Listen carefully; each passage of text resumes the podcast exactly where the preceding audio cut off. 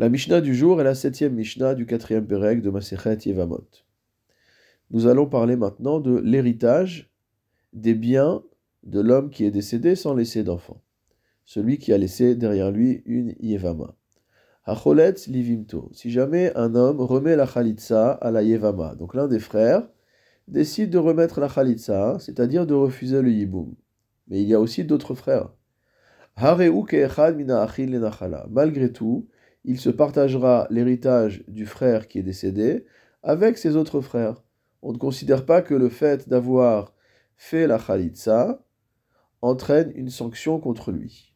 Pourtant, nous dit le Barthénora, on aurait pu penser le contraire, car en remettant la Khalitsa à cette femme, aucun des autres frères ne peut faire le hiboum. Dès qu'il y a une Khalitsa, il n'y a plus de hiboum possible.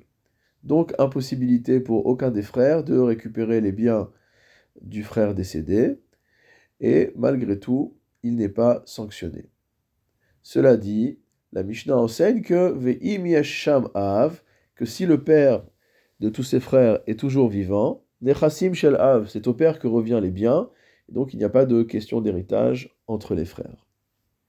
Hakones et Yevimto, dans le cas où l'un des frères fait le yiboum, il prend comme épouse la Yevama, Zacha banechasim shel achiv. Il reçoit également les biens de son frère. Et nous dit le Barthénora, va filou gersha le machar, même si le lendemain il décide de répudier la Yevama, à partir du moment où il l'a prise en yiboum, il récupère les biens des yakum al shem achiv amar veharekam. Parce que la Torah a enseigné yakum al shem achiv, qu'il va se dresser mot au nom de son frère. Il va prendre, entre guillemets, la place de son frère, où il va agir au nom de son frère en prenant la Yevama. Et à partir du moment où l'acte a été fait, alors il a le droit de recevoir ses biens en héritage.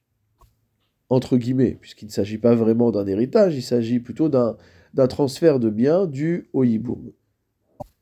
Rabbi Ouda Omer, Rabbi Ouda enseigne Benkar ou Benkar, quelle que soit la situation, c'est-à-dire qu'il y ait Yiboum ou qu'il y ait Khalitsa, Im Av, à partir du moment où il y a un père, Nechassim Shel Av, automatiquement, les biens vont chez le père.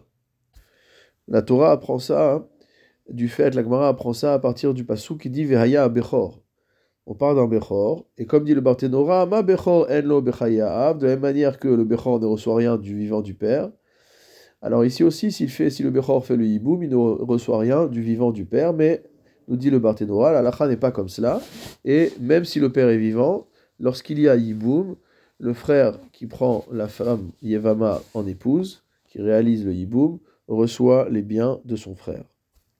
Hacholetz livimto, celui qui fait la chalitza à sa Yevama, hu asur bien qu'il ne l'ait pas prise comme épouse, il a interdiction de se marier avec l'une de ses proches.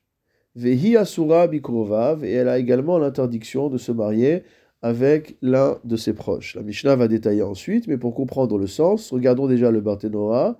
Il nous dit que illuhi ishto, comme si c'était sa femme. Vechol akrovot sarot mechamat isha gmura asurot. Toutes les femmes qui sont interdites à un homme par rapport à un lien avec celle qui est véritablement sa femme sont interdites des rabanan par rapport à la femme à laquelle il a remis la khalitza.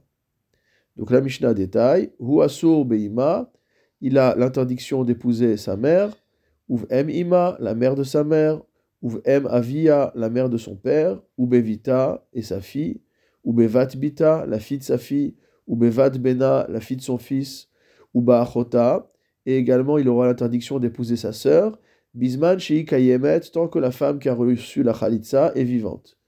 Ve'achin mutarin. Par contre, les frères, eux, auront le droit. C'est-à-dire que les frères ont le droit d'épouser des proches de la femme qui a remis la khalitsa, parce qu'à partir du moment où celui qui a remis la khalitsa a fait cet acte, alors la zika, le lien potentiel qui existait entre les autres frères et cette femme, a été rompu et il n'y a donc plus d'interdiction de euh, se marier avec ses proches. En ce qui concerne la femme, maintenant, Vehi Asura Be'aviv, elle a l'interdiction d'épouser le père de celui qui lui a remis la chalitza, ou avi aviv, le père de son père, ou bivno, son fils, ou beben beno, le fils de son fils, beachiv, son frère, ou beven achiv, ou le fils de son frère. Mutar Adam, tsarat. Un homme a le droit d'épouser une femme qui a un lien de proche parenté avec la coépouse de sa chalutza, de la femme à laquelle il a remis la chalitza. Ve'asur betzarat krovat chalutzato. Par contre, il aura l'interdiction d'épouser la coépouse d'une proche de sa chalitza. C'est-à-dire que bien que les Chachamim aient interdit d'épouser une proche de la Chaloutza, ils n'ont pas interdit d'épouser une proche de la coépouse de la Chaloutza. En revanche, à partir du moment où la proche de la Chaloutza est interdite, on étend l'interdiction à la coépouse de cette dernière.